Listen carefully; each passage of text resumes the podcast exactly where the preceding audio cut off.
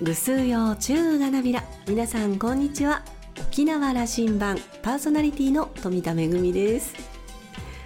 琉球芸能ファンタジー青い海の人魚の舞台公演のためにアメリカワシントン DC に来ております。昨年の10月にこの公演の下見打ち合わせのために来た時にはちょうど紅葉のシーズンだったので、えー、木々が赤く黄色く色づいていたんですけれどもすっかり葉を落としまして そしてちょっとねお天気もまあ雨模様で寒かったりするんですけれどもそれでも元気いっぱい劇場に入りまして準備を進めております。詳しくはめぐみのあしゃぎだりのコーナーでお届けいたします。沖縄羅針盤今日も5時までお届けいたします。どうぞお付き合いください。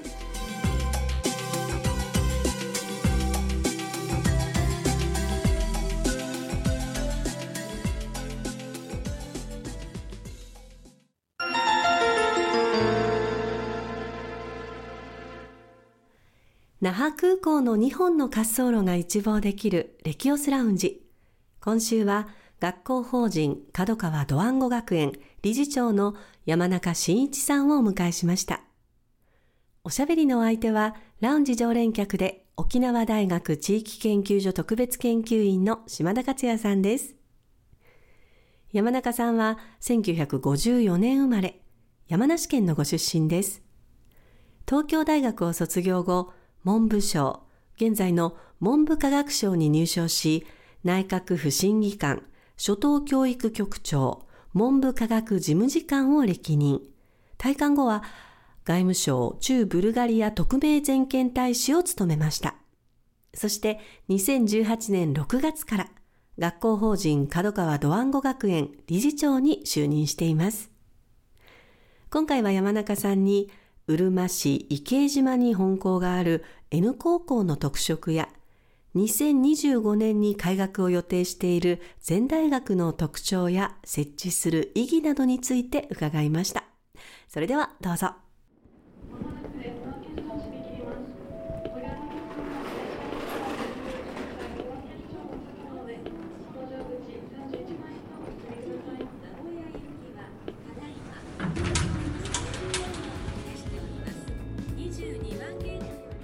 山中さん今日は沖縄羅針盤にようこそおいでくださいましたどうもお呼びいただきましてありがとうございます山中でございます、はい、実は私今日もですね、うるま市池江島市離りの N 校の本校にスクーリングの講師として講義してきたんですよ。あ、おありがとうございます。あれあの N 校の生徒はですね、うん、3年間のうち一度は必ず沖縄池江島に行ってスクーリングを受けなきゃならないと。いうことになってる。これ素晴らしいルールですね。あもう、まあ、ルバさんにあの誘致していただいてですね。その時にやっぱり3年毎年来るのはまあ大変だとしても1回はやっぱり3年高校を卒業するまでの間には本校の池江島に来る。あこれをやれっていうことで。月曜日に来て金曜日ぐらいまで大体滞在して5日間スクーリングという形で池島にいるという話、私はあのその中で1時間まあ僕は沖縄学と呼んでます、うん、沖縄で沖縄のことを学びながら、まあ、世界を見ようと見えるような社会に関心持とうという話をしてるつもりですけども、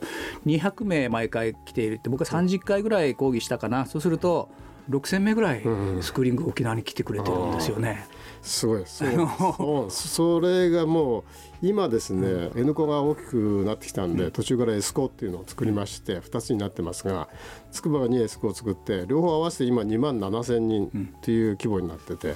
で大体あの沖縄のこの N コの方池島本校の N コが1万7千人で筑波が1万人と。まあ、こういうあの感じに。日本一のマンモス高校ですよね。生徒数でそうですね。もうそうなります。もう N 校は1万7千人でこれだけでもですね、うん、もう日本一の一番大きい高校。N 校の場合はいわゆるあの通信制高校っていうオンラインの高校なもんですからマンモスといっても生徒は1万7千人もいますけど在校生はいるけども。全国に皆さんいるんで、はい。うんその1万7,000人の子供生徒がですね3で割ると5,000とかまあ、そのぐらいの数がですね何しろ1年に1回は、うん、沖縄に池江島に来ると。学びに来ると。そうなんです。うるま市をに行ってそこで売店のおじちゃんおばちゃんからですねあの昼飯を買ったりお土産買ったりとかでまたあそこの美形ビーチに行ってでハーリーやったり。ハーリーやったりとかやらせていただいてると。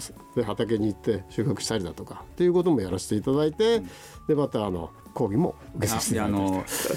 大変いや沖縄社会にとっても意義のある意味のあることだと。つまり高校生の諸君が年間まあ計算すると7,000名ぐらい来てることになるもっとかな？ぐらいここなるはずなのでそれが沖縄という空気を吸ってもらって私の講義も聞いてもらって沖縄というものを、まあ、今回で言えばたまたま今ちょうど沖縄は基地問題が動いてる頃でもあるんでこれをワードにしながら安全保障だとかアジアを見る目みたいなことを関心を持ってもらうような講義させてもらうんだけども生徒諸君は反応はいいですね。ああのす。ごく、まあ、あのユニークなというか、うん。多様性の飛んだ子たちですよね。うん。なので私は講義終わったらそこ残るからという話すると、質問しに来るんですよね。うん。非常に N 校の生徒ですね、多様というとまあ、そうなんですけどみんな多様なんですけど、やっぱりこれ1万何千人とか2万人いますとそれは全国に生活しているそういう生徒なもんですから、で普通のまあ前日生とかそういうところで学校に通ってそこにいる1,000人の生徒はまあ多様なんですけれどもそれよりですねやっぱり2万人とか3万人の規模になってくるとその多様性の幅がすごく広くなって何がいいかっていうと非常にちょっと自分ではこう変わったと思ってる、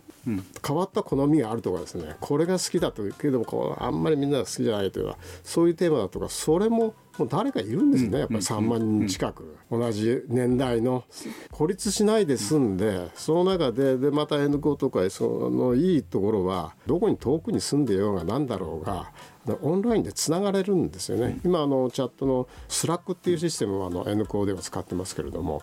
このシステムで、まあ、先生と生徒のやり取りもやりますけど生徒同士のやり取りもやって、で部活っていうのもオンライン部活。でやってるしオンラインの同好会もあるし、だから部活っていうと、まあ、いくつかこう、えー顧問の人がいたりとか指導者がいたりとか、まあ、そういう部活もあるんですけど同好会になるとこれはもう自分がこれが好きだからっつって生徒諸君が自らリードしてやるんでね。もうもうやっているやつでローソン同好会とかですね、まあ、なんだろうとか思うんですけどね。部活はこれあのすごくユニークで、ええ。で著名な、まあ、あの名の通った顧問がいますね。というのもあるし村上ファンドの村上さんによる投資部だとかですねこれは20万円を生徒に渡して、まあ、これはあの選抜でですねあの手を挙げてもらった中からいいプランを出してこういうふうにやりたいっていうのをやって選抜してでその生徒に村上さんの方からも基金いただいて20万円を渡して20万円をじゃあ運用しましょうというただ運用するのはですね投資っていう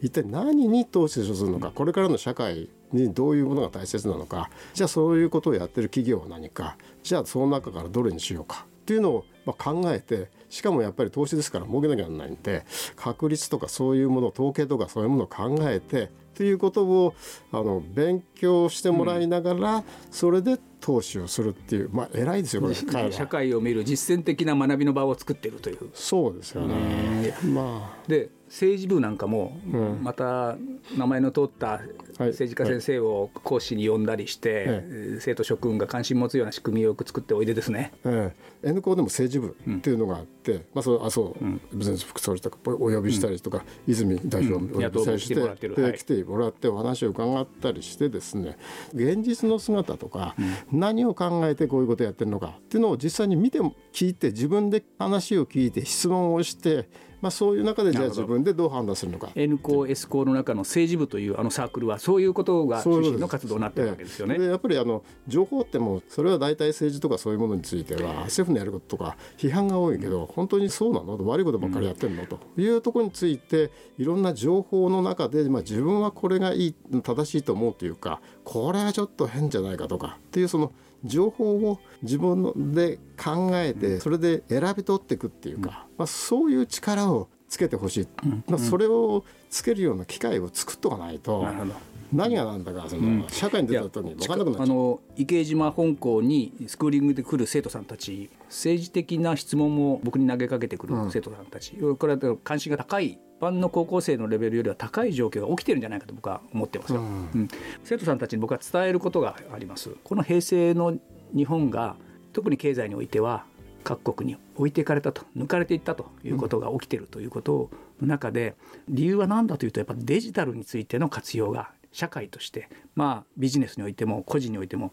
上手にできなかったということ、うん、で君たちは N 校を選んだということはそれに対しての一つのアドバンテージを取ってきて、うん、まあ、いるはずだと。大活躍してほしいんだという話のエールを送るんですけどね。うん趣旨合ってますか、えー、もうありがとうございます、まあ、そういうあのオンラインだとか、デジタルだとかタブレットパソコン持って、うん、端末持ってそれであのギガスクールだと何度かって、あの高速で進ないでという、まあ、条件整備はどんどんできてるんですけど、これどう使ってじゃあ生きていくのっていうのが、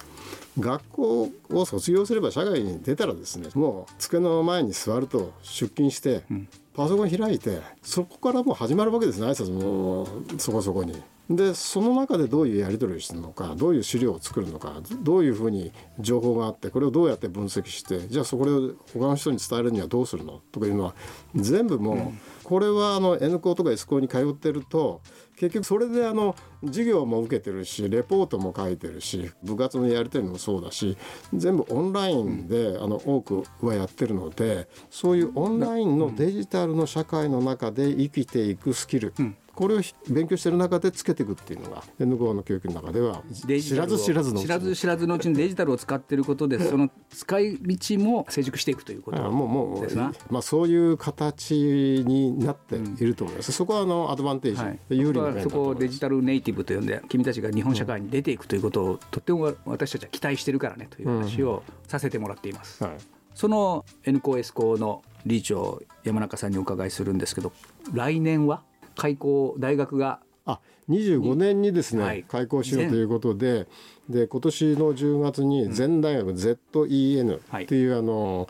新しい大学をまだ仮称なんですけれど、うん、設置認可申請を今してまして、まあ、うまくいけば来年の8月に認可をいただいて設置がまあ9月以降でですね、うん、で、えー、2025年の4月から学生を受け入れたいということになってます。うん、これは、まあ、まさにその縁校が沖縄うるま市池江島ここからまさにこのこれからのデジタル時代を生き抜いていく、まあ、そういうたくましい生徒がまず沖縄から全国にこう発信していくっていうか沖縄にもみんなスクリーニング来るしっていう感じで動き出したっていう、まあ、これをですねまた新しいその日本の大学の教育オンラインの新しい教育の動きっていうのをここから作り出していきたい。角川ドワンゴ学園としてはそれは N 校 S 校というこの活動も蓄積されてきている実績出てきているベースに次のステップに行くということですね。そう大学教育に入って大学教育でやっぱり大学教育も、あの N 校 S 校の高校の教育も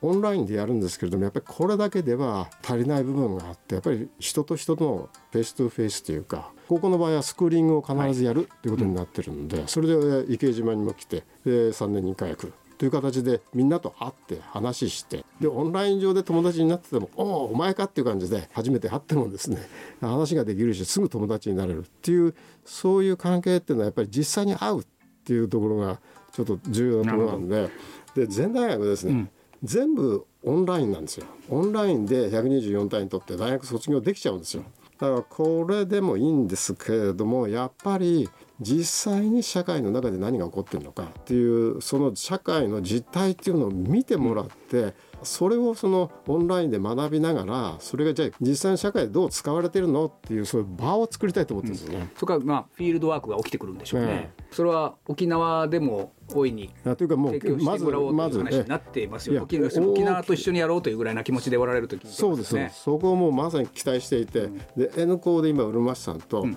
あのいろいろ連携させていただいて今日もですねうるま市のあのスーパーのところにポスターが貼ってあってですね、うん、ポスターあなんだろうとったらこう生徒に募集して作ったっていう感じになってまして。たらあ N 校2年なんとか N 中等部3年なんとか名前が書いてあっておすげえおじゃあ写真撮っとこうとか言ったんですがその一番初めのところ見たらうるま市教育委員会と角川ドワンゴ学園共催みたいなかけるになっててそれであのネット部活の活動としてそういうものを作ろうという、まあ、その成果だったんだっていうのを発見しましてえ 知らなかったけど。そういうことですな。あのやら。まさにうるま市で、うん、地域と連携してやれることがあるんだと。で地域でじゃあ一体何か課題持ってるけどどうやったらうまくいくだろうっていうことに高校生を今使ってもらってるわけですね、うん、中等部の中学生も、うん、そういうのを使ってもらってるっていうそれをぜひこれは、ね、大学のステージでもそれをやっていくんだ大学の学生がうるま市に来てあるいは池島に来て沖縄に来てじゃあ沖縄が今こういうところをもっと客やめねえとか注目してもらえるんだろうかとかそういうところはまあいろんな人がいて知恵出してると思うんですけれどもそこにやっぱりこの全大学の学生が来てで彼らはまさにまずさらに N コプラスアルファののデジタルネイティブになってどうやって使うか。プラス、えー、今度新しい全大学の一つの特色としてもう生成 AI チャット GP とか、そういうものも使いながらですねさらに面白い社会を作っていくっていう、まあ、こういうことをやりたいと思ってます、はい、N 校や S 校の活動そして全大学が展開されていこうということをこう主導なさってる山中さん。元は文科省の役人さんでいらっしゃって事務次官まで上がられた方が日本の教育を全部見ておられた方がこういう新しい取り組みをなさってる。というお立場から今の日本の教育の課題はどういうふうに整理なさっています？何しやるってことですよ。やる。実行する、うん、で今あの高校も教育も N 校でやってることは、うん、今の仕組みの中では、あのどうぞという OK のことです、で全大学でやろうとしていることもオンラインを使って大学教育の中でもうどうぞやってくださいというところをやろうとしてます。国が定めたやっていいことの中の、まあ、アッパー、やることやるんだ、まあ、アッパーまでいくかどうかは分かりませんけど、うん、何しろやればいいんじゃなくてやる。やるっていうことね。やるっていう。そしてそれを沖縄からやる。最後この質問させてください。その沖縄というフィールドで、うん、えー、だからこそやれることみたいなことの提言をいただけませんか？沖縄でやれることってやっぱり沖縄っていうものを持つイメージっていうのがいいんですよ。非常に。高校にしてもですねやっぱりあのどこに作るかっていうのはいろいろあったんですけれども、うん、沖縄でやるっていうことにだと全国から人が来るわけですよ。沖縄に3年に1回は行きたいとかっていう、まあ、こういうこう非常にあの夢があるというか将来が開けるようなイメージっていうものを沖縄持ってるんで、うん、ぜひ全大学もやっぱりここの沖縄から日本の大学教育の新しいっていうか形がこうできていくみたいなそういうイメージを作るのにやっぱり沖縄からっていうこれがいいんですそこをぜひあの使いたいじゃあ2024年もそれ以降も沖縄学校法人として沖縄とはフルタイアップですね。いやもうフルタイアップというかもうお願いしたいということでこれからいろんな具体的に今うるま市さんと N コンがあってやったりとか他はもう沖縄も魅力たくさんありますからこれを使って日本の大学教育が沖縄から変わっていくっていうこういう流れを2024年年の初めに大変夢のある話を聞かせてもらいました。今日はありがとうございました。どうもありがとうございますお呼びいただきましてありがとうございます。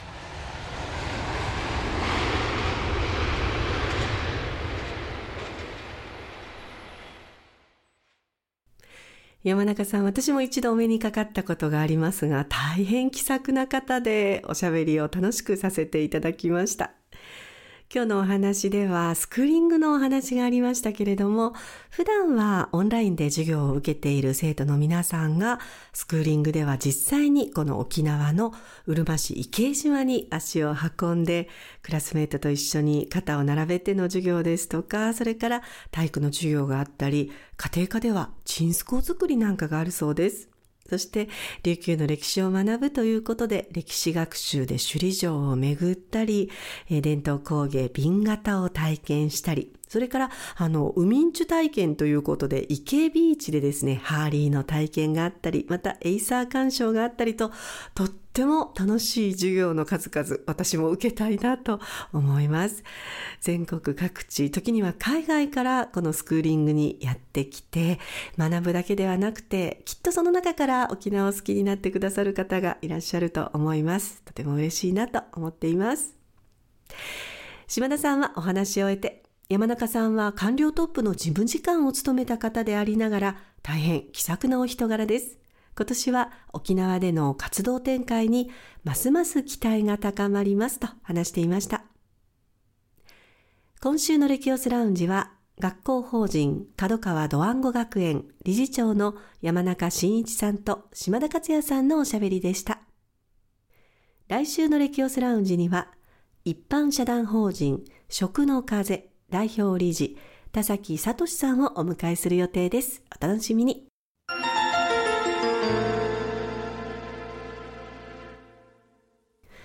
めぐみのあしゃぎだよりのコーナーです。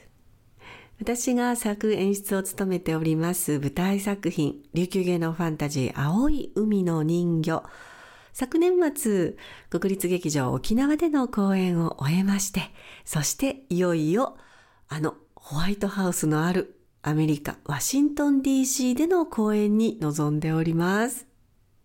この作品はアンデルセンの人魚姫の物語をモチーフに沖縄の歌や踊り、空手小武道などを織り交ぜました。まあ、世界に人魚姫の物語ね、いろんなとこで上演をされていたり、アニメーションになっていたり、実写版の映画などはあるんですが、沖縄だけの人魚姫となっております。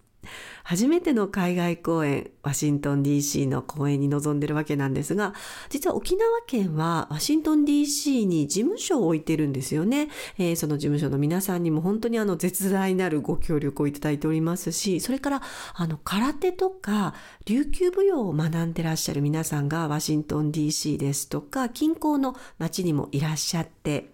で、あの、実はですね、あの、海外公演の時っていつも衣装とか小道具だけでも大荷物なんですけれども、それに加えて、ね、欠かせない楽器、三振ですとか太鼓、そして今回はあの大きなお琴も使っておりますので、ああ、荷物大変だなと思ってたんですけれども、ワシントン DC 在住の実演家の皆さんですとか、それから県人会の皆さんなど、多くの皆さんのご尽力をいただきまして、あの、たくさんのね、楽器とか小道具、現地で揃えることができているんですよね。本当にうちなネットワークに感謝をしております。また今回の講演に際しては沖縄県の授業ということで玉城根に一時からのメッセージもありました。さあいよいよ本番です。講演についてはまた来週ご報告をさせていただきたいと思います。めぐみのあしゃぎだよりのコーナーでした。